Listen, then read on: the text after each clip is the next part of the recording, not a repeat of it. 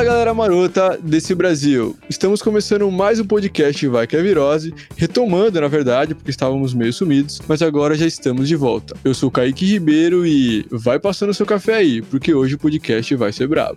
Eu sou Giovanni Del Corso e prepara que hoje tem. Olá, eu sou Luigi Cútulo. Hoje nós vamos conversar bastante sobre os temas medicina, arte e filosofia. Show de bola! E hoje vamos falar, como o mestre já falou, sobre pediatria, arte e filosofia. E o nosso convidado especial de hoje é pneumologista pediátrico do Hospital Infantil Joana de Gosmão, em Santa Catarina, ator cinematográfico, gosta de tomar um bom café e manja de filosofia. Dr. Luigi Cútulo.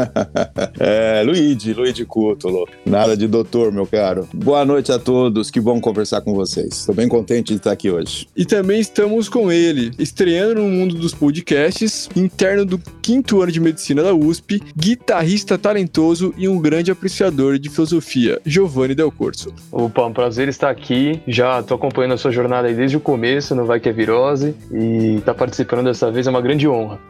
Giovanni é um grande amigo meu do cursinho, e a gente tem uma mensagem de longos anos aí. Era pro Felipe também estar aqui conosco, um colega nosso, mas eu acho que ele esqueceu, então eu vou fazer questão de registrar esse momento aqui aqui, mas tudo bem, deve ter acontecido alguma coisa, né? Então é isso, sem mais delongas, vamos pro podcast. Bora lá.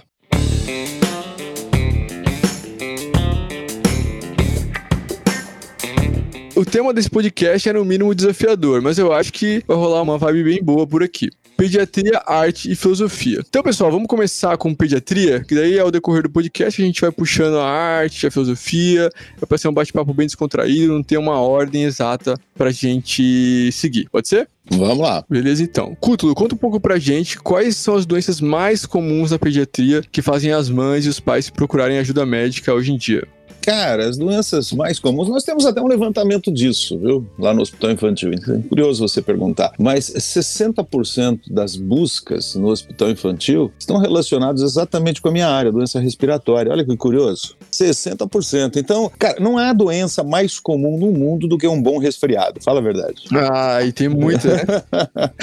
então, então, resfriado, otite, sinusite, é, laringite, as doenças respiratórias, elas têm um domínio muito grande do ponto de vista de prevalência em pediatria, né? E 60%, na verdade. Esse levantamento que foi feito, foi feito um estudo de 1 de, de janeiro a 31 de dezembro do mesmo ano, e eles perceberam que era 60% das buscas no hospital eram buscas relacionadas à manifestação respiratória, de alguma forma, seja ela respiratória alta ou seja ela respiratória baixa. Eu não estou falando aqui de puericultura, né? Eu estou sendo específico em relação a questões vinculadas à doença mesmo, né? Por exemplo, na minha área, não há doença que interne mais criança no mundo do que bronquiolite viral aguda. Olha que curioso. Isso é uma estatística americana e isso se repete. Nenhuma doença aguda, nenhum fenômeno agudo na infância interna mais do que o, a bronquiolite viral aguda. Isso é interessante, né? Porque eu, eu, uma vez eu gravei um vídeo sobre bronquiolite no YouTube é, e eu, eu vi uma, uma, um estudo que dizia que uma a cada três crianças vão ter um episódio de bronquiolite na vida. É verdade. O pico é de três a seis meses, 90% ocorrem de um mês até nove meses. Veja bem, 90% de um mês até nove, é, de um mês até nove meses, e os 10% restantes podem acontecer até dois anos de vida. Mas é mais distribuído, né? Mas no primeiro ano de vida dá, dá um banho. Então as mães sofrem, né? E é bem comum que chegue, né? Com tudo na emergência lá, uma mãe preocupada com um bebê lá que tá chiando, tá meio preocupada, nunca aconteceu isso isso antes. Hoje, para os meus queridos terem uma ideia, hoje, nós estamos em março, tá? Não, teoricamente, nós não teríamos entrado ainda no período das bronquiolites, mas é, 70% dos pacientes que estão internado, internados na unidade de pneumologia hoje são por bronquiolite, só para vocês terem uma ideia. Nossa, muito, né? Então, a epidemia, ela se adiantou um pouco, essa epidemia no hemisfério sul, ela começou em dezembro é, na Austrália, no Brasil chegou em fevereiro, e é, veja que é absolutamente extemporâneo. As bronquiolites elas têm que começar no final de abril e irem até agosto. O pico é final de maio e todo mês de junho. E nós estamos tendo, em fevereiro foi terrível, chegamos a ter 18 pacientes hospitalizados. É uma epidemia extemporânea, mas é vírus essencial respiratório porque os, os, os australianos já identificaram que vírus é. Hum, interessante isso, né? É, é que essa coisa da, da do, desse distanciamento físico que nós estamos fazendo com a Covid, ela alterou um pouco a epidemiologia do vírus essencial respiratório, pelo menos por enquanto. De repente, as coisas vão se rearranjar de novo, né? O ano passado nós não tivemos epidemia de bronquiolite. Ah, é, né? Todo mundo em casa, né? Todo mundo em casa, não tinha aula, foi só começar a botar as crianças em sala de aula, é, a partir de outubro, novembro do ano passado, que as bronquiolites começaram a aparecer. Né? Eita, nós. E Cutu, então já que, já que você começou já esquentando o assunto sobre bronquiolite, eu acho que já tá na sua área, é, se você pudesse também falar um pouquinho sobre a clínica, né, da, da, da bronquiolite, quais são os sinais e sintomas principais pra gente claro, poder pensar claro. nisso? Ó, a primeira coisa que a gente tem que pensar na bronquiolite é a faixa etária, né? Hoje, majoritariamente, a gente tende a aceitar que bronquiolite é uma doença do primeiro ano de vida, até por essa estatística que eu te falei. 90% ocorre de 1 a 9 meses. Mas é, a, a, maioria das, dos, dos, guidelines internacionais assumem que pode ocorrer em menores de 2 anos. E começa com resfriado banal. A criança tem uma coriza, uma obstrução nasal, uma tossezinha seca inicialmente, olhinho avermelhado, e de um a três dias após o início do resfriado, um a três dias, então é muito variado isso, né? Então, de 24 a 72 horas, a criança começa a ter uma tosse, ela deixa de ser seca e passa a ser uma tosse mais úmida, né, mais produtiva, e a criança ela começa a ter uma dificuldade respiratória progressiva ao longo de três dias, né? E ela tem um platô depois, a partir do terceiro dia até o sexto dia, tem um platô onde não melhora e nem piora a insuficiência respiratória, até que a criança tem uma melhora clínica, tem um arrefecimento, uma melhora entre o nono e o décimo segundo dia de doença. Chama a atenção que essas crianças, a manifestação respiratória baixa dela, para a maioria das famílias, chegam com, como se diz aqui no sul, né, chiado, tá chiando. É, é isso que a gente ouve. E esse chiado é produto de, de produção de sibilo, que nada mais é do que o som passando por um, por um bronquíolo estreitado, né? Esse som rude que passa é, de, um, de um som, de um, de um ar querendo passar por um bronquíolo estressar, é, é, estreitado, acaba provocando esse sibilo. E também tem o que a gente chama de estertor grosso, que é a grande quantidade de produção de muco que a criança faz, né? Então essa basicamente é a clínica. Em geral é uma doença benigna, tá, meus caros? A, 1 a 3% das crianças que têm bronquiolite exigem internação. 1 a 3% só. Então, é, medianamente, no universo, cada 100 crianças que pega bronquiolite, duas acabam internando e ficando lá com a gente. Então, se eu tenho 18, quando eu tenho 18 crianças internadas, vocês façam aí a, a, a proporção de crianças que estão soltas aí com a mesma, com a mesma doença, né?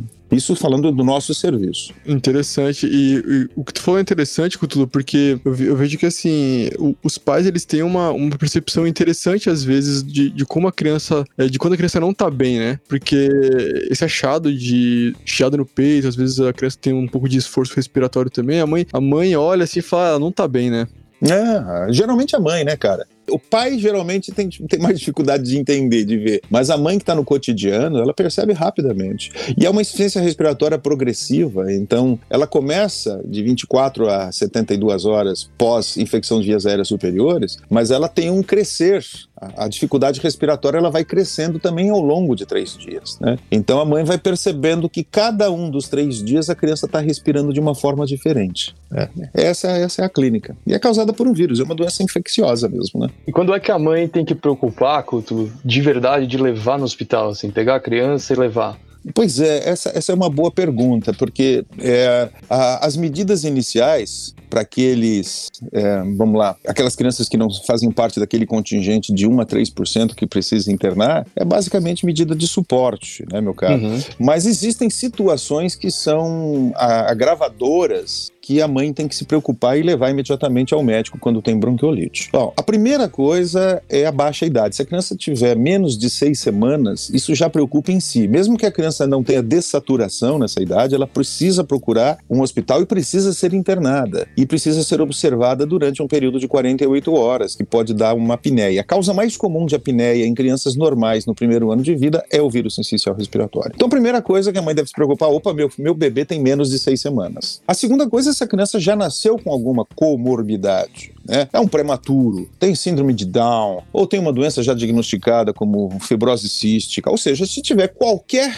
doença associado ao aparecimento da, da bronquilite viral aguda, já também deve preocupar. Agora, do ponto de vista clínico, que a, que a mãe pode observar objetivamente em casa, que não é coisa de médico observar em casa, é aquela criança que tem bronquiolite e não tem xixi há 12 horas. Isso chama atenção. Aquela criança que a mãe percebe que está comendo menos do, de 60% do que comia antes de adoecer, são critérios de gravidade para gente, evidentemente, né? E o óbvio, um, um esforço respiratório associado à gemência, porque discre um discreto esforço respiratório é tolerável, né? As saturações mais baixas, na faixa de 91 a 93 são até toleráveis, dependendo do guideline. Nos Estados Unidos, por exemplo, ninguém interna criança com saturação de 90. Com Sério?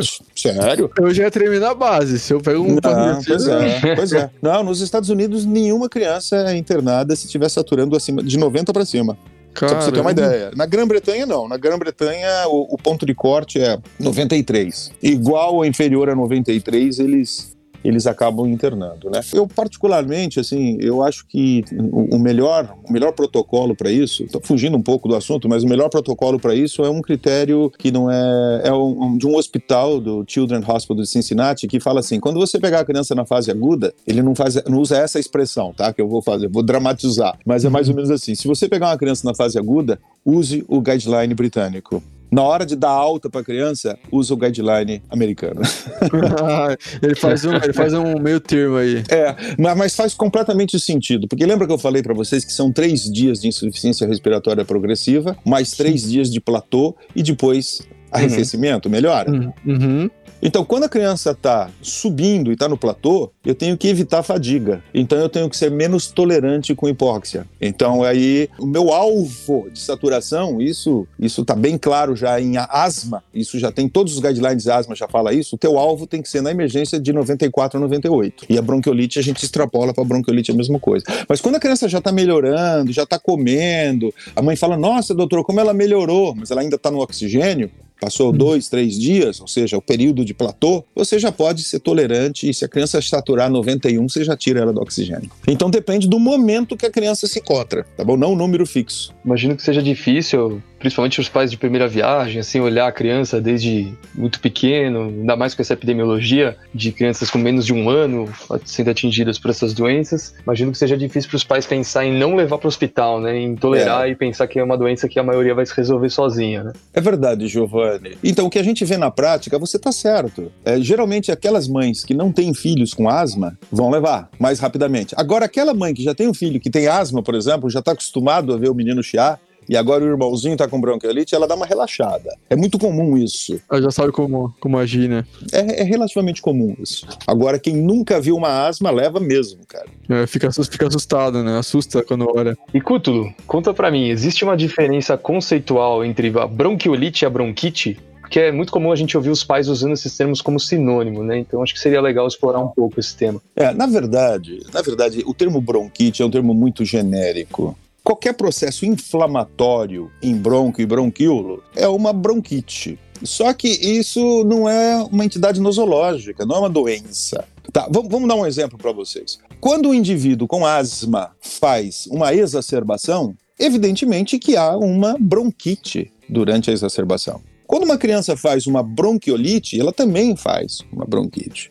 Mas então, veja, então não é um termo bom para ser usado. Eu procuro, nas nossas passagens lá na enfermaria, eh, no nosso ambulatório, a desmistificar um pouco isso. Eu acho que a gente tem um papel também, educador, no hospital e no, no ambulatório, que é quando a família refere, eh, olha, meu filho tem bronquite. A gente gentilmente, evidentemente, de uma forma acolhedora, fala assim, não, eu entendo, eu entendo o que você quer dizer. Mas olha, bronquite é um nome muito geral. O seu filho, na verdade, o que ele tem chama-se asma. Porque sabe o que, que a gente percebe, Giovanni? É, é, pelo menos aqui no Sul tem se apresentado assim, eu não sei qual é a experiência de vocês em São Paulo. Às vezes você pergunta assim, tá? Você está fazendo anamnese e fala assim, é, a senhora tem asma? Ela fala, graças a Deus a asma eu não tenho. Graças a Deus eu só tenho bronquite. É incrível isso, mas há uma interpretação no senso comum aqui no Sul de que ter asma é grave e ter bronquite é uma coisa não grave. Assim como a gente gente já percebeu muito pela prática, são 37 anos de medicina. Às vezes você pergunta assim: a senhora já usou no seu filho uh, o aerossol, o spray, né?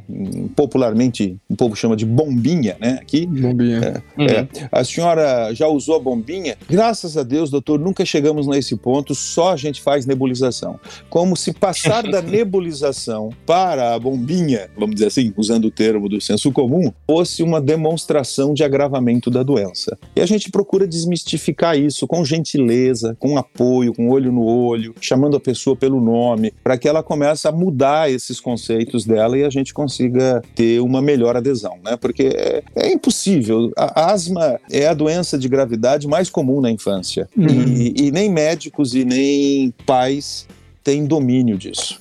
Asma tem que tratar, tem que começar a tratar já em casa quando começa uma exacerbação. E, e em qualquer lugar do mundo é assim. A família começa a fazer aquele resgate de, de 20 em 20 minutos em casa, antes de levar para a emergência do hospital. E aqui as pessoas se gabam e dizem assim: não, eu não fiz nada porque eu não faço nada até aparecer aqui no médico. Entende? E é uma contradição muito grande, porque essa mesma população acaba tomando cloroquina, ivermectina, é, azitromicina, todo esse combo é. Covid ridículo que não funciona, entende? Então é, é uma coisa, é uma é. coisa meio maluca isso. Né? É, é curioso isso, né? Até fiz um post esses dias no Instagram falando sobre isso, porque teve, teve cinco pacientes aí em São Paulo que tiveram insuficiência hepática, né, por, pelo abuso de medicamentos, né? Inclusive, três morreram e dois ficaram, estão na fila de transplante hepático, né? Eu vi essa notícia e li ontem que o quarto paciente que inalou hidroxicloroquina em, em, em comprimido morreu. O quarto. Caramba, caramba, é. cara. Os quatro, os quatro no Rio Grande do Sul.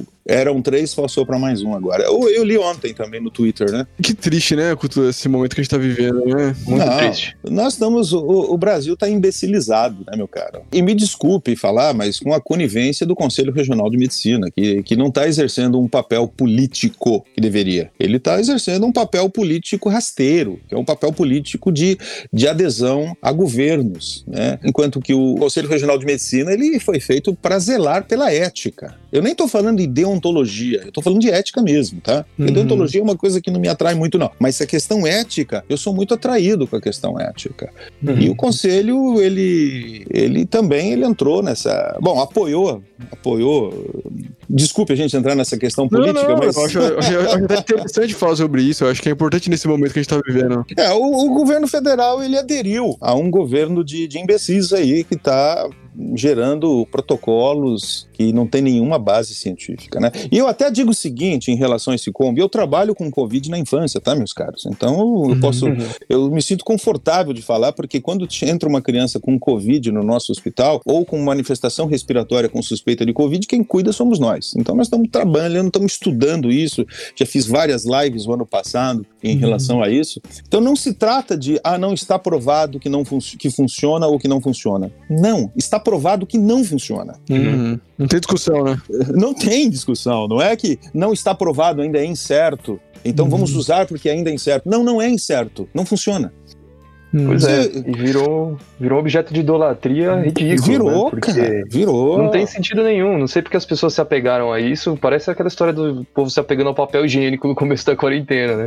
Uma coisa absolutamente ridícula, né? Você fala, meu Deus, ótimo, de onde você ótimo. tirou essa, né? Puta, papel higiênico? Tinha coisa Sim. melhor pra você guardar, né? Pelo menos papel higiênico não matava ninguém, né? Não, Tava pelo aí. menos isso. Eu fico assim um pouco com um pouco de pena das pessoas, porque eu penso se eu não fosse da medicina, o que, que eu, o que eu, porque eu ficaria perdido perdido também, né? Porque você fica assim, tá, mas quem que eu vou, eu vou ouvir? Porque tem médico que fala que eu deveria tomar o kit Covid, mas tem médico Exatamente. que... Né? Sim, sim. A situação da população não é boa. Como há contradição no discurso, o Ministério em momento nenhum deu tapa na mesa e falou o que, que ele acha. Quer dizer, Teve um momento que sim falou o que acha, né? Que era para fazer, tinha um protocolo. E o Conselho Regional de Medicina também está, como Pôncio Pilatos está lavando a mãozinha deles, é, só que Pôncio Pilatos lavou a mão e Jesus Cristo foi crucificado, quer dizer, uhum. teve, teve consequências essa lavagem de mão, entendeu? Então a população realmente fica assim. E tem alguns médicos que são adesistas ao fascismo, então que seguem, que seguem assim cegamente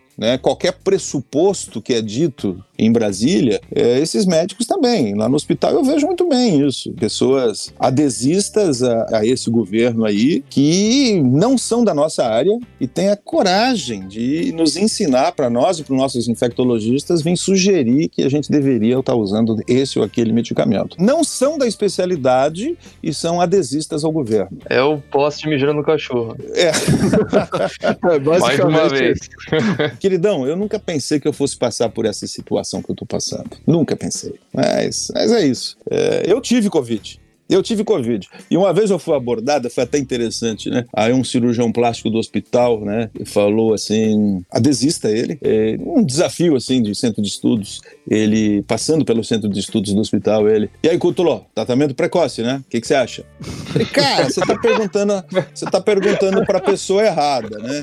Você tá perguntando porque, claro, isso aí não esquece isso, velho. Esquece. Isso não, isso não era nem para estar pautado, esquece, né? Não, mas eu tenho um amigo, veja, médico me falando, mas eu tenho um amigo que tomou e ficou bem. Aí eu Nossa. virei pro cara, mas eu virei pro cara, eu fui espirituoso na hora. Foi em novembro que eu tive. Eu falei, cara, a minha mãe, a minha família italiana, minha mãe fez um estoque de panetone. Falei, tô com Covid, tô com Covid, eu vou abrir um panetone. falei pra ele, aí falei assim, cara, eu comi uma caixa de panetone, abri um panetone inteiro e fiquei bom. Consequentemente, panetone, panetone é bom pra Covid. cara, a resposta mais classuda que eu já vi, cara. Foi boa, Pois né? é. E o cirurgião É. plástico ficou me olhando. É, justamente, é porque é aquela, aquela história, né? Às vezes a, a doença ela já tem um curso positivo, né? Ela você não ia ficar ruim, mas aí a pessoa colocou alguma coisa ali, tomou alguma coisa, fez alguma coisa e ela acha, ela dá aquele mérito pra aquela coisa que ela fez, né? Exatamente. Exatamente. É, é o que ocorre, tá acontecendo. Mas um médico falar isso pra gente é terrível, né, meu irmão?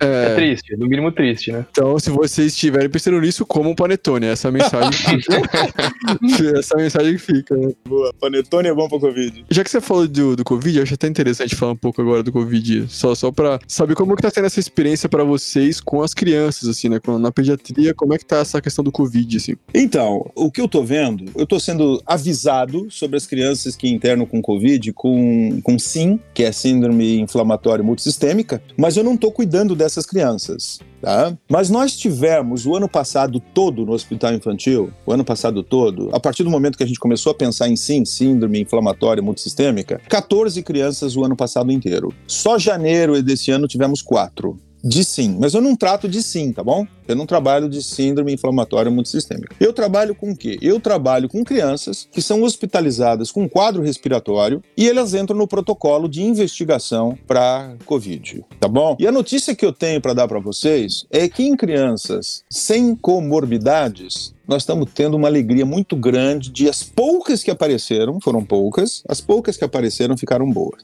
Tivemos Uhum. problema já com adolescente obeso, tivemos Hum. problema. E uma coisa que está me preocupando muito, muito mesmo, é, esse ano já perdemos três crianças com Covid e paciente oncológico, pacientes cadastrados no nosso hospital, no departamento de oncologia, leucopênicos, leucopênicos e que acabaram de morrendo por infecção secundária. Fazem uma infecção secundária, uma sobreinfecção, uma, a última delas foi por pseudomonas. Isso está acontecendo, mas agora, das crianças sem dessa condição, apenas a primeira criança que nós atendemos, a primeira criança no hospital infantil que faleceu, foi a primeira criança no hospital infantil que internou. Era uma criança que tinha uma manifestação genética grave, pegava múltiplos órgãos. A doença genética da criança, não me lembro qual era. Foi a primeira criança que morreu e única nessas condições, assim, né? Depois disso, então, tivemos algumas crianças com, com manifestação respiratória com Covid confirmado, com vidro fosco, inclusive, na tomografia,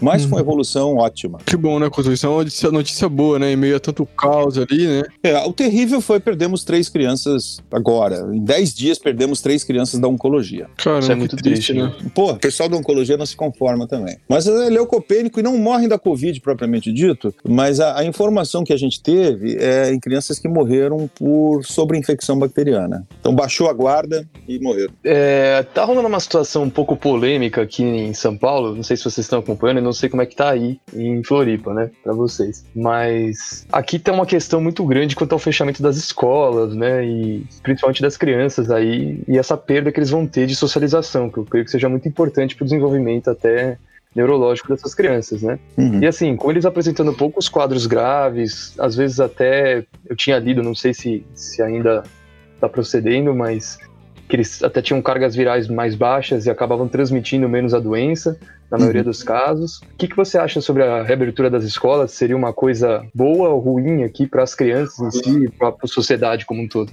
Ô, Giovanni, é uma boa pergunta, né? Aí, aí, eu vou te dizer, eu vou falar um pouquinho sobre o que a Sociedade Brasileira de Pediatria se posicionou e o que eu vou me posicionar frente a essa nova situação. Quando a gente teve um, um arrefecimento da epidemia no Brasil, por volta de outubro, se não me engano, do ano passado, setembro, outubro, a gente teve um arrefecimento, diminuiu bastante. E a Sociedade Brasileira de Pediatria, reconhecendo que era importante as crianças visitarem a escola, reconhecendo que as crianças são são pouco transmissoras, né? É, 2,2%. E as crianças é, têm relativa doença mais benigna, embora a, sim pode ter consequências bem alarmantes. Associação com Kawasaki também, com sequela coronariana que pode dar para a vida inteira. A Sociedade Brasileira de Pediatria falou assim: olha, nós temos que voltar, é momento de se voltar. Né? Mas para voltar, nós precisamos de alguns pressupostos. Eu não sei se eu devo falar sobre esses pressupostos ou não antes de falar da minha posição. Você que manda. Bom, mas o que, a Sociedade Brasileira de Pediatria falou? Assim, é importante para a socialização, vamos voltar, mas ela falou isso num período de arrefecimento e escreveu um, um documento sobre isso. E como seria isso? Ela falou assim: tem que voltar, primeiro, professores, alunos e pais vão ter que ter uma educação sobre a doença. Afastar, afastar esse núcleo, escola, alunos, e familiares das fake news, dos WhatsApp e fazer um trabalho educativo. Então veja a escola educando a sua comunidade. Olha que interessante que a Sociedade Brasileira de Pediatria fez. Então, esse era um primeiro aspecto. Segundo aspecto, 50% vai para a aula, 50% fica em casa. Depois eles se alternam. Essa, essa, alternância ela não era específica. Podia ser assim, um dia um, um dia outro, podia ser uma semana um, uma semana outra, aí a escola veria a sua logística. Em sala de aula, a distância entre um e outro deveria ser de no mínimo um metro e meio, com máscara o tempo todo, tanto o professor quanto as crianças. Deveria ser disponibilizado máscaras extras para que se alguma criança perdesse máscara, alguma coisa assim, tal, se usasse máscara, tivesse uma máscara rápida para utilizar. Que se usasse uma máscara adequada, né? não essas de pano de uma, de uma camada só. É, tem que usar máscara boa, cara, não adianta. Não precisa chegar ao ponto de na escola usar a N95, eu uso a N95 porque meu trabalho me exige isso, mas na escola não precisaria, mas uma boa máscara, bem adaptável, né? Educando inclusive como usar a máscara. Só só era permitido retirar a máscara no momento específico do refeitório, mantendo ainda a distância no refeitório de um metro e meio, no mínimo um metro e meio. Né? Bom, tudo isso começou a ser descrito, álcool disponibilizado o tempo todo. É, se a criança tivesse a mínima manifestação respiratória, deveria ser isolada antes de ir para a escola, não deveria ir para a escola. Se fosse detectado na escola, essa criança ficaria isolada na escola até que os pais viessem buscar. Então tinha todo um cuidado interessante que na época em que foi escrito fazia todo sentido. Mas caríssimo Giovanni e Kaique, você voltar nas aulas hoje é uma grande estupidez. Porque esses 2,2% agora se multiplicam.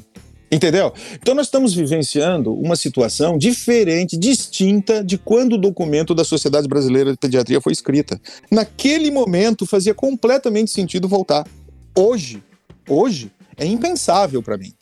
É impensável. Eu acho uma grande estupidez hoje você voltar para a sala de aula teria que ser reavaliado, então, essa, essa questão, né? Total, total. Mas você entendeu o contexto que eu tô te passando, meu caro? Eu te contei aquela história antes, porque antes fazia mais sentido, hoje não faz. Quando a gente estiver arrefecendo de novo a, a epidemia, aí tá, voltamos à escola de forma gradual. O ideal mesmo é o arrefecimento com 70% da população vacinada. 70%. Tá? Eu sou um pouquinho mais pessimista. Ainda hoje, um professor falou: ah, 50% tá bom. Não, para mim é 70% da população vacinada que a gente vai começar a ter mais segurança mesmo de, de, de trânsito. Né? Mas isso é impossível agora. Então, pelo menos a gente tem que oferecer à criança a oportunidade de voltar com todos esses mecanismos. Veja bem, a Sociedade Brasileira de Pediatria fala assim: todos esses mecanismos devem estar oferecidos. Todos sem exceção. Então, que a escola que tiver condições de oferecer tudo isso. Né? Só que nós temos outros problemas, né, meu caro? É.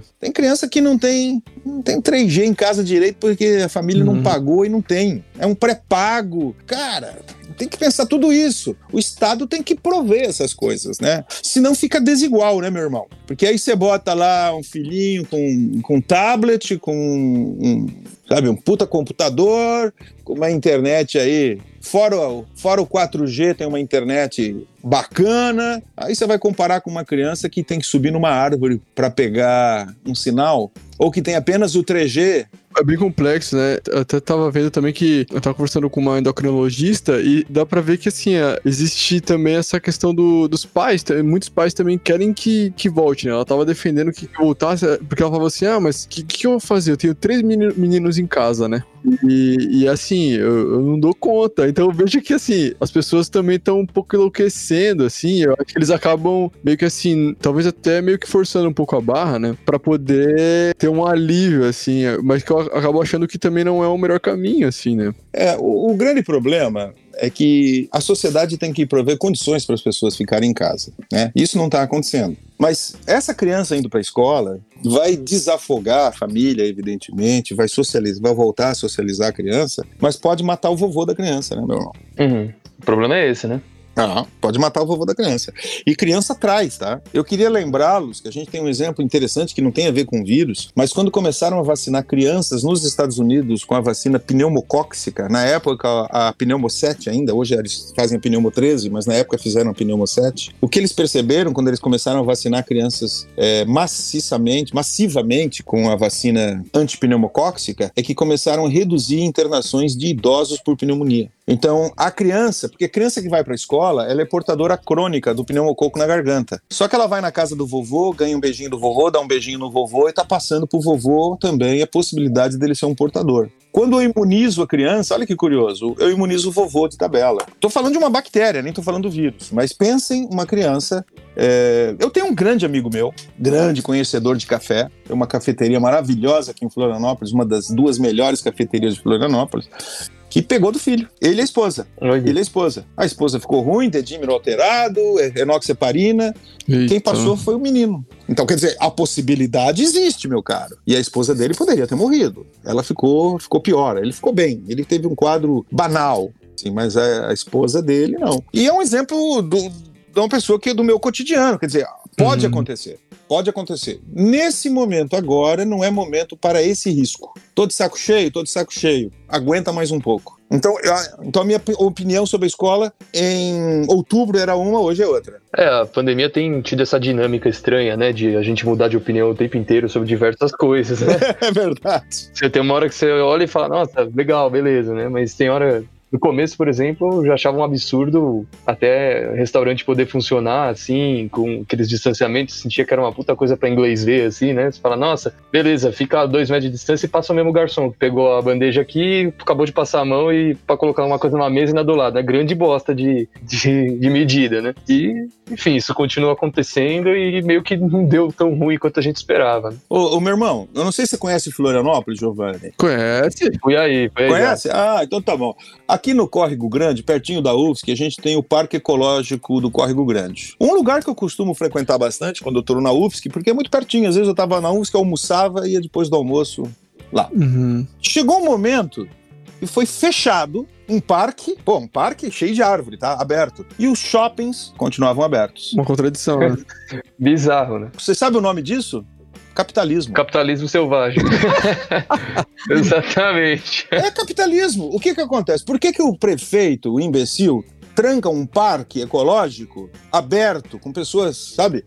Mas aberto mesmo. O Kaique conhece, não conhece o Kaique, o parque ali? Conheço, conheço, é bem aberto mesmo. E mantém um shopping aberto, velho. Quer dizer, shopping aberto, o que que é qual é a diferença dos dois? A diferença estão os lojistas.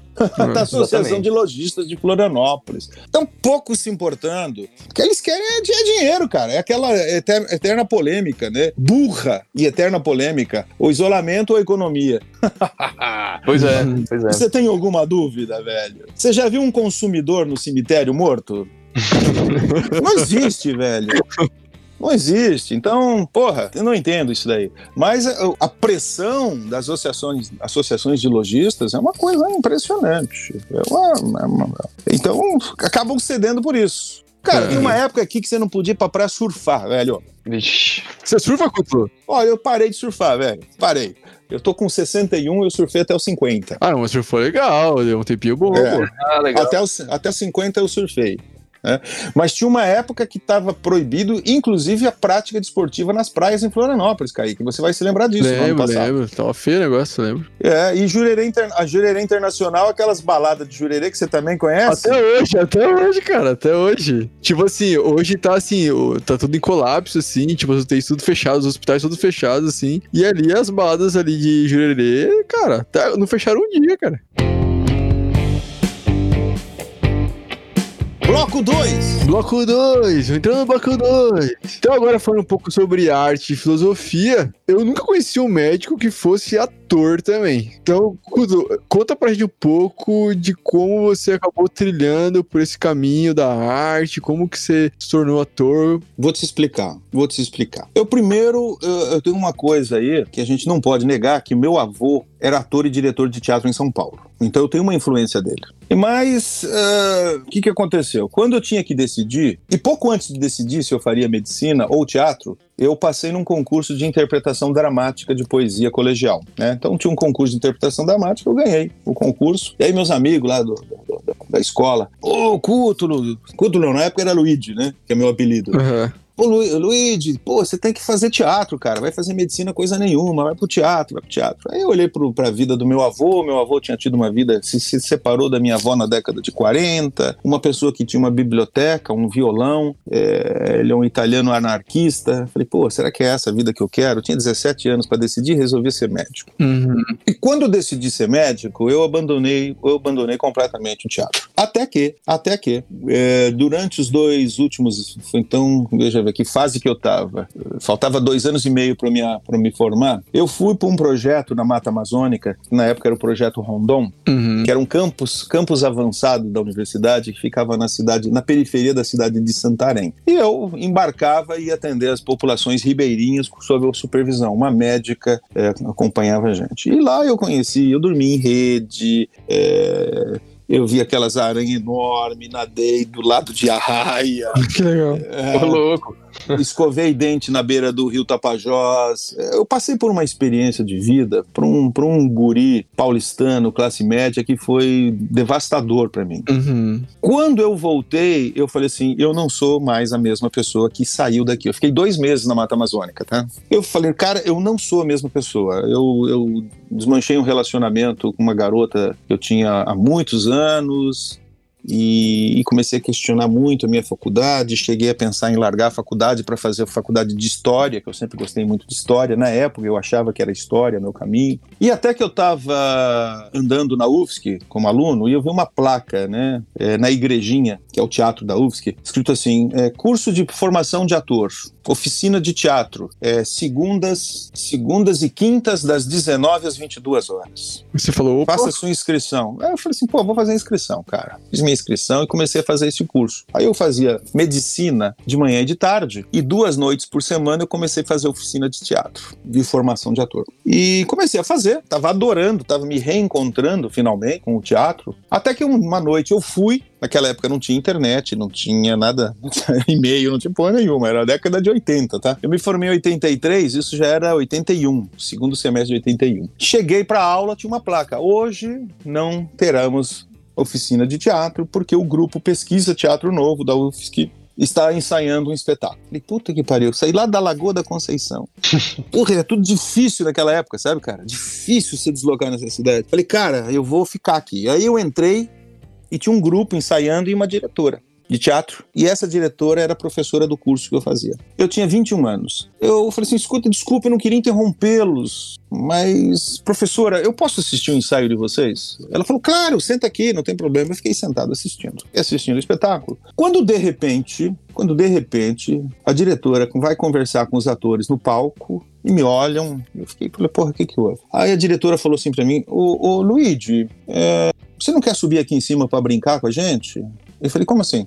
Não, é que nós estamos com um espetáculo marcado para estrear e um, um, dos nossos atores vai precisar ser substituído que ele se mudou para Belo Horizonte e tá faltando um ator no, no, na, no, espetáculo. Você aceita? Sobe aqui e brinca com a gente. Aí eu não desci mais.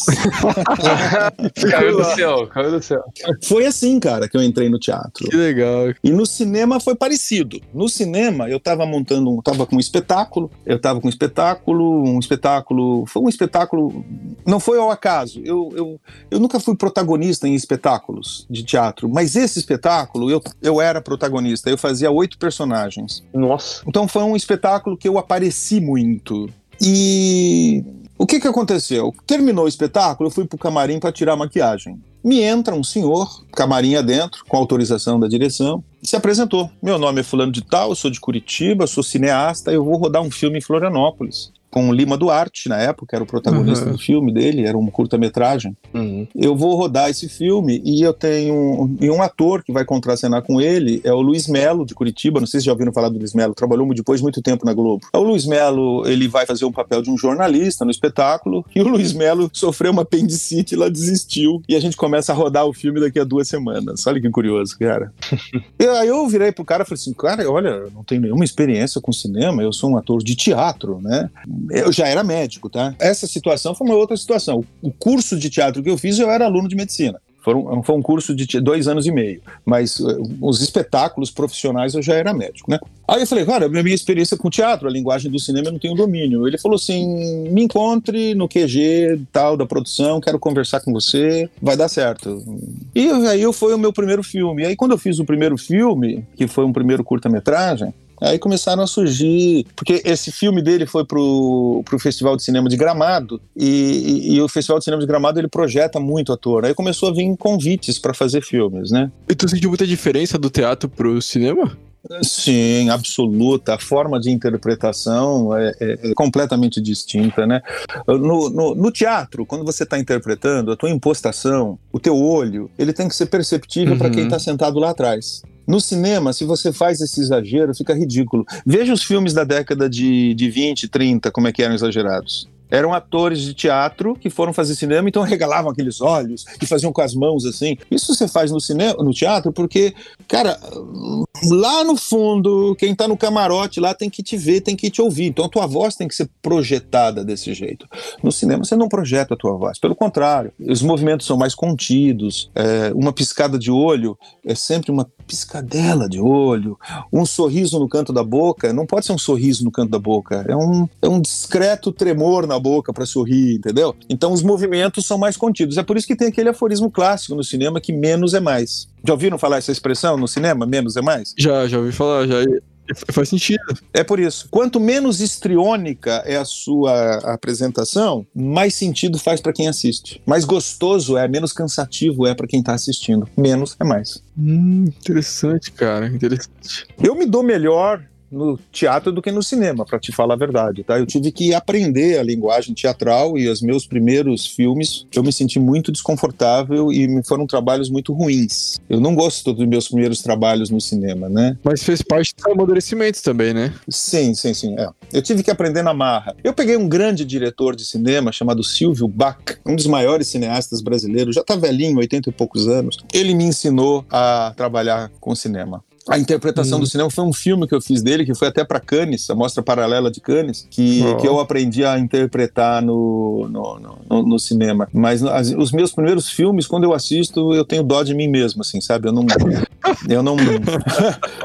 eu tenho vergonha, eu tenho vergonha, para te falar a verdade. Daquela vergonha ali, né? Agora, os meus filmes mais contemporâneos eu não tenho tanta vergonha, não, porque eu comecei a ter um discreto domínio da situação. Mas se você pergunta, você é um bom ator? Não, eu não sou um bom ator, tá, queridos? Não sou mesmo. Eu tenho autocrítica. Eu preciso de muito método para fazer o que muitos atores bons fazem sem método nenhum. Então, existe um. Eu preciso de toda uma sistemática que eu tenho para poder desenvolver personagem, de estudo do personagem. Uma vez eu fiz um cara que era um, um artista que fazia pintura. Eu fui para o Desk na faculdade de, de arte para aprender como é que eles empunhavam é, é, é, aquela, aquela paleta de cores, como é que empunhavam o, o, pincel, como é que era a posição deles em relação à tela. Eu, eu preciso disso para me sentir seguro. E no fim acaba saindo um trabalho muito ruim. Então, mas aí que tá, assim, eu acho que assim, existem duas coisas aí que eu até lembrei. Você, você falando, eu lembrei do, do filme do Coringa. Não sei se você assistiu o último do Joaquim Fênix. Assisti, assisti sim. E eu, eu vi uma entrevista do Joaquim Fênix que ele falava justamente que ele, ele foi em manicômios e via como que eram essas pessoas que tinham transtornos psiquiátricos, né? Até pra poder fazer uma interpretação melhor. Eu acho muito legal essa, essa coisa do ator, assim, que tá buscando conhecer, conhecer mais sobre aquela pessoa que, que não é ele, Aham. né? É, pra poder fazer uma interpretação melhor, assim, né? Não, eu, eu, eu, eu admiro também, mas é, há uma grande diferença. Ele é um grande ator, eu sou um ator de cinema, eu não sou um bom ator. Se você pergunta assim, você é um bom ator de teatro? Olha, eu me considero dentro da média pra cima, assim, sabe? Eu acho que eu faço um bom trabalho no teatro, eu tive bons reconhecimentos nos espetáculos de teatro que eu fiz. Mas no cinema, eu, eu posso te dizer assim, eu fiz 21 filmes entre curta e longa, tá? Bastante. pô.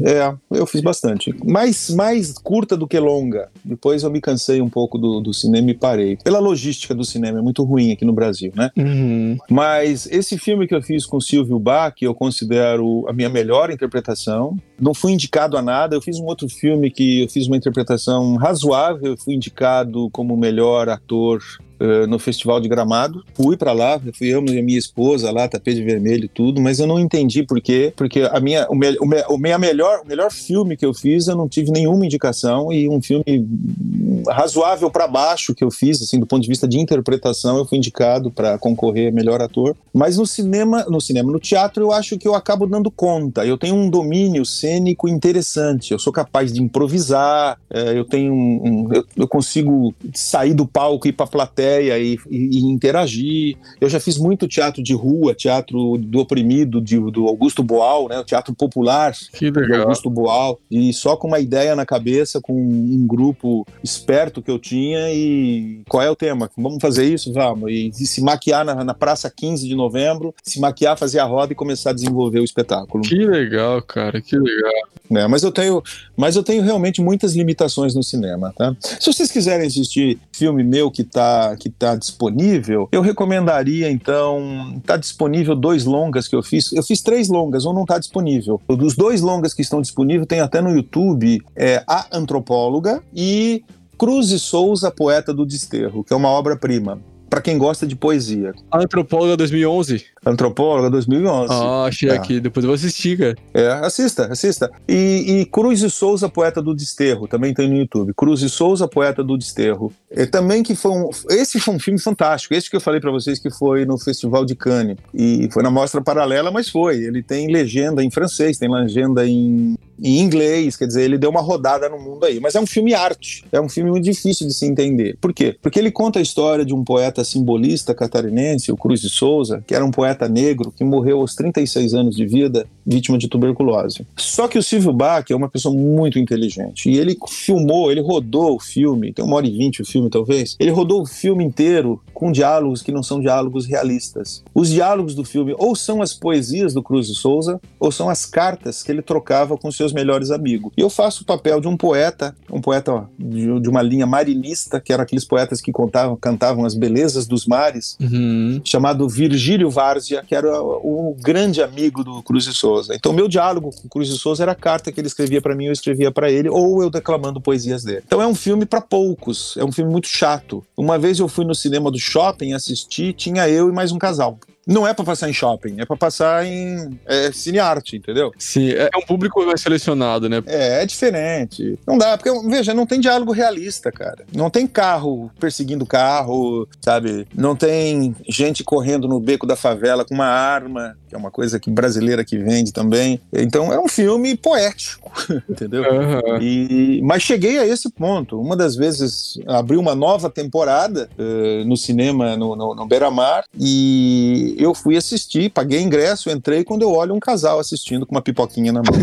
Pessoas que gostam da sétima arte aí, né? Que gostam. Sim, mas fez muito sucesso nessas salas aí em São Paulo e Rio de Janeiro. Foi um filme que foi para o festival, foi selecionado para o Festival de Brasília. Eu fui para o Festival de Brasília, inclusive, porque o filme foi selecionado e, e eles escolheram alguns atores como convidados, né? Uhum. Então já tive em três festivais de cinema, dois em Gramado, um como indicado e dois como presente num filme que concorria, e, e em Brasília só com um filme que concorria. Uhum. Já apresentei também no exterior, no Chile, é, em Portugal, nos Açores, então já fiz, já fiz rodadas assim, em, em... já apresentei em Porto Rico, no Caribe, já apresentei no Chile, já apresentei na Argentina, na cidade de Santa Fé, nos Açores, em Portugal. Nossa, bastante. No Paraguai, não. É, eu tive alguns países apresentando espetáculo. Que legal. Então, é, para mim sempre foi mais confortável fazer teatro, porque a minha base de formação de ator é a base teatral, né? Uhum. Mas eu também não tenho vergonha de dizer que eu não sou um bom ator de cinema. Vocês vão assistir os dois filmes, vocês ah, vão ver. Mas, eu, eu, é... vou assistir, eu, assisti, eu já tava já tava pra assistir já, né? É, mas eu tenho, eu tenho um olhar crítico, né? Eu fiz um terceiro filme que infelizmente não tá. Chama-se Procuradas. É um filme que hum, não tem o mesmo nível dos esses outros dois, mas também não está disponível, tá? Esse eu já procurei por tudo, esse filme, e não tem, então não, vocês não vão conseguir assistir. Ah, que pena, cara. É, mas não é um filme também assistível, não é um filme. Não tem nenhuma ousadia o filme. Ô, Giovanni, olha que viagem. Eu ia falar aqui que a gente, é, do Cruz e Souza, a gente acaba estudando um pouco no cursinho, né, sobre Cruz e Souza. Só, só, que, só que me vinha na cabeça, eu tava confundindo Cruz e Souza, que é do simbolismo, né, representava o simbolismo, com Augusto dos Anjos. Nossa, cara, nada a ver. Nada a ver. Tipo assim, da, da, daquele poema que fala assim: se alguém causa. É, apedreja essa mão viu que te afaga e escarra nessa boca que te beija. Viajei total, cara. Olha só! O Cruz e Souza é o do, do Missais e Broquéis, não é? Missais e Broquéis, exatamente. Ele é considerado um dos maiores simbolistas do mundo. Uhum. É, eu lembro, lembro do cursinho disso. Veja bem, do mundo, entende? Então ele é um grande simbolista, ele é um grande simbolista. E eu fazia, o meu personagem, ele, ele era marinista, que é uma corrente né? Que era existe um grupo de poetas que cantavam sempre as belezas das águas, dos mares. E o Virgílio Várzea, Virgílio Várzea inclusive é nome de rua aqui em Florianópolis, né? O Virgílio Várzea era um poeta marinista. Ele morava em Cachoeira do Bom Jesus, não, Canasvieiras. E o Cruz de Souza nasceu aqui. Então por isso que o filme foi rodado aqui. Ah, embora o embora o Silvio Bach não seja daqui, né? Ele é um cineasta famosíssimo. Né? Ah, interessante, cara. Mas, mas foi assim minha história de teatro e cinema foi essa. Como é que foi conciliar essa história toda com a vida de médico? Meu caro, eu vou dizer, no hospital, naquela época eu era.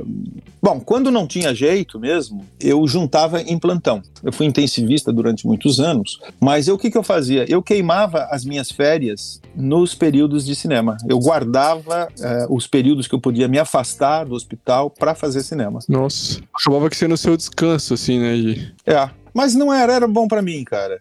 Eu, o filme que eu fiz, o, o, A Antropóloga, foi inteiramente rodado. Foram 40, 45 dias de, de filmagens é, na Costa da Lagoa. Basicamente foi na Costa da Lagoa. Eu morei lá esse período, eu fiquei lá para poder estar tá imerso no meu personagem, ter sossego da noite, poder poder ficar no meu personagem. Né? Que legal, cara.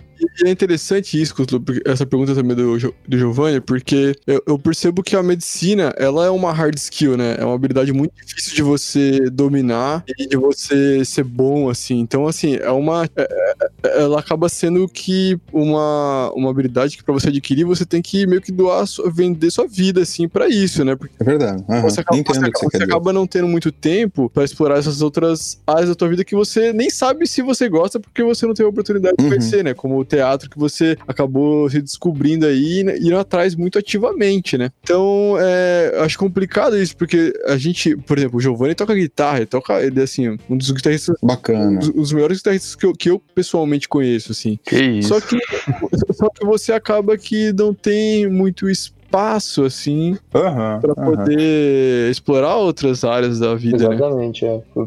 Justamente porque eu perguntei essas coisas. Eu, eu tenho uma, uma sistemática hoje interessante. Eu estudo medicina duas horas por dia. Uhum. Mas eu aproveito esse meu tempo para estudo, de estudo. Uhum. Entendeu? Por exemplo, é, duas horas é garantido. Duas horas é garantido. Eu pego muita informação rápida pelo Twitter, né? Que eu tenho. Eu, eu sigo muitas uh, páginas do Twitter que estão relacionadas com a minha área específica. E saiu um artigo no portal Cochrane dizendo que a maneira mais rápida de um médico se atualizar é através do Twitter. E eu embarquei nessa e tô direto no Twitter.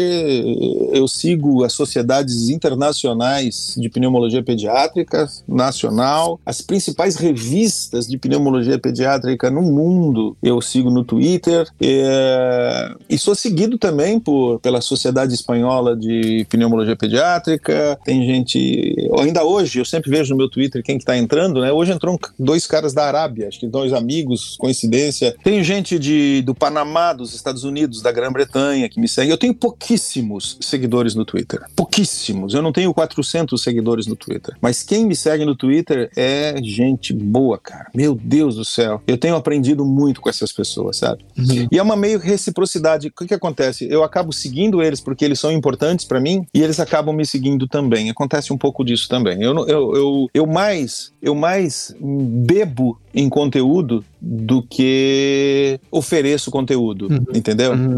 Mas eu tenho conteúdo, sim, eu tenho conteúdo, mas são sempre conteúdos de atualização, de coisas novas. Ainda hoje eu botei o, o protocolo, o guideline europeu de Covid, tá lá no meu Twitter, para quem quiser ler. Ah, que legal, cara. Saiu agora, saiu agora essa semana, guideline europeu de tratamento da Covid. Fres... Escute. Fresquinho. Fresquinho. Ah, não sabia também. Tuitei agora de noite, talvez antes de falar com vocês. Alguma hora, né? Hoje eu tuitei. Eu não tenho Twitter ainda, cara. Eu, depois que eu conversei contigo, né, que o, o, o Couto também é meu professor, né? E depois que eu falei, com, eu falei contigo sobre o Twitter, eu, eu fiquei com vontade de criar, mas acabei não criando ainda. Olha, cara, é uma, é uma ferramenta fantástica, fantástica. Você pode criar com objetivos específicos ou não, né? A minha, é uma ferramenta interessante para mim. Meu irmão, sabe o que acontece? Uh, uh, Pediatric Pulmonology, que é a principal revista de pneumologia pediátrica do mundo, eles colocam online um artigo novo, recente, saiu hoje, eu sou notificado e vejo. Uhum. Eu leio, eu leio o artigo no dia que ele sai. Top, né? é, cara. Você fica bem atualizado, né? Totalmente totalmente. Na minha área lá, eu me sinto confortável por causa disso. Eu leio o artigo no dia que ele sai. E vou filtrando, né? Eu leio, bom, primeira coisa que eu vou ler é resumo. Aí eu falo, opa, me interessa, me interessa, aí eu vou pro artigo. Mas resumo, eu leio todo dia vários. Aí eu faço a minha seleção daquilo que eu quero, que eu quero ter dentro do meu acervo, né? Sim, faz sentido. E eu estudo duas horas por dia. Eu, eu estudo duas horas por dia pneumologia pediátrica. Eu sou professor, eu preciso estar atualizado, né, meu cara? Então, duas horas por dia, eu não abro mão disso, tá? Inclusive, sábado e domingo eu estudo duas horas por dia. Uhum. E você tá tocando bastante guitarra ainda, Giovanni? Tô, na medida do possível, com certeza. Sempre que sobra aquele tempinho, a gente senta e é a terapia, né? Acho que como pro Cutu é a atuação acaba sendo a terapia dele, o, o válvula de escape, a expressão artística, para mim é a música, né? Sempre foi e sempre vai ser, não consigo viver sem. Como é que eu te ouço? Como é que eu posso te ouvir? Teu, tu, o teu, no teu Instagram tem, tem legal o vídeo teu lá que eu possa ver? Não? Eu não sou muito de postar coisa. Eu tenho um vídeo no Instagram só. Eu tenho um vídeo que eu gravei, inclusive há pouco tempo atrás, mas eu tenho as minhas composições, eu, eu escrevo bastante. Ah, que bacana. E eu pretendo lançar isso um dia ainda. Só que eu quero lançar com qualidade e eu preciso de um, um certo investimento que eu tô esperando me formar para conseguir fazer. tá bom. Eu sigo uma, uma guitarrista é, mineira no Instagram e no Facebook, que eu adoro ver os vídeos dela. Adoro, cara, adoro. O nome dela é Larissa Oliveira. Larissa Oliveira. Ela é Larissa Oliveira. Hum. Ela é uma guitarrista que eu adoro. Eu, eu, todo dia eu vou ouvir um pouco de guitarrinha dela. Eu sou fã do Pink Floyd, né, cara? Ah, ah maravilha, hein? Aí sim. E eu conheci, eu conheci a Larissa é, na, na, nas mídias sociais, porque eu sigo várias páginas de pessoas que são amantes do Pink Floyd, né? Então tem Pink Floyd Society, Pink Floyd Channel, Pink Floyd fans, eu tenho vários, né? Um brasileiro, os outros todos internacionais. E um dia eu tô num desses, que eu vou ver uns covers lá, alguém tocando, e aí tem uma moça tocando, cara, eu falei, meu Deus do céu, que que é isso, cara? Que, que, que, guitarra que essa mulher toca? Tocando fino, tocando fino.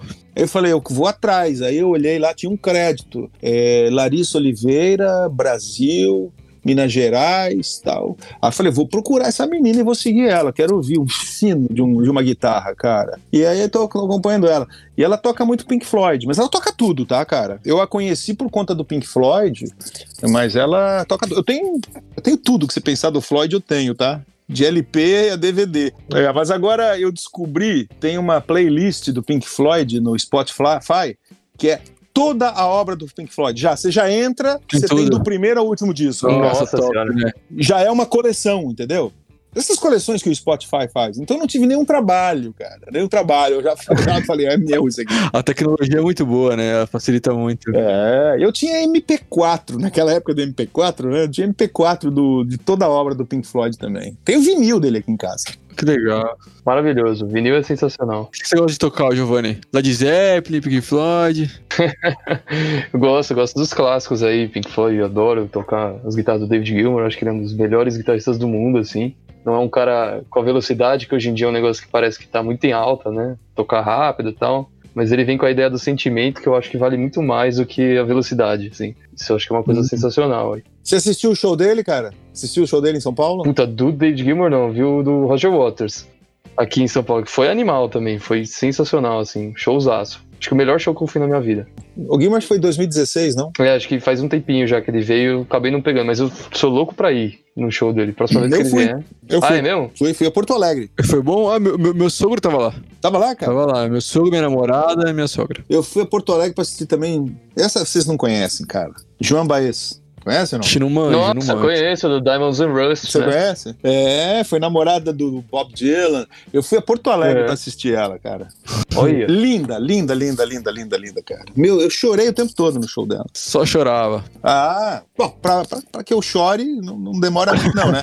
Mas, cara, o show do David Gilmour eu chorei várias vezes. Eu não consigo parar de me arrepiar com o David Gilmour, cara. Cara, as músicas. Esse, eu, eu concordo contigo, velho. Ele na guitarra, o sentimento, a maneira até como ele olha, ele, ele tocando as cordas, é bonita, né, cara? Eu acho ele sensacional. Fantástico. Sensacional. Mano, eu não sei quem é esse cara, velho. Eu tô me sentindo um leigo aqui. Ah, para!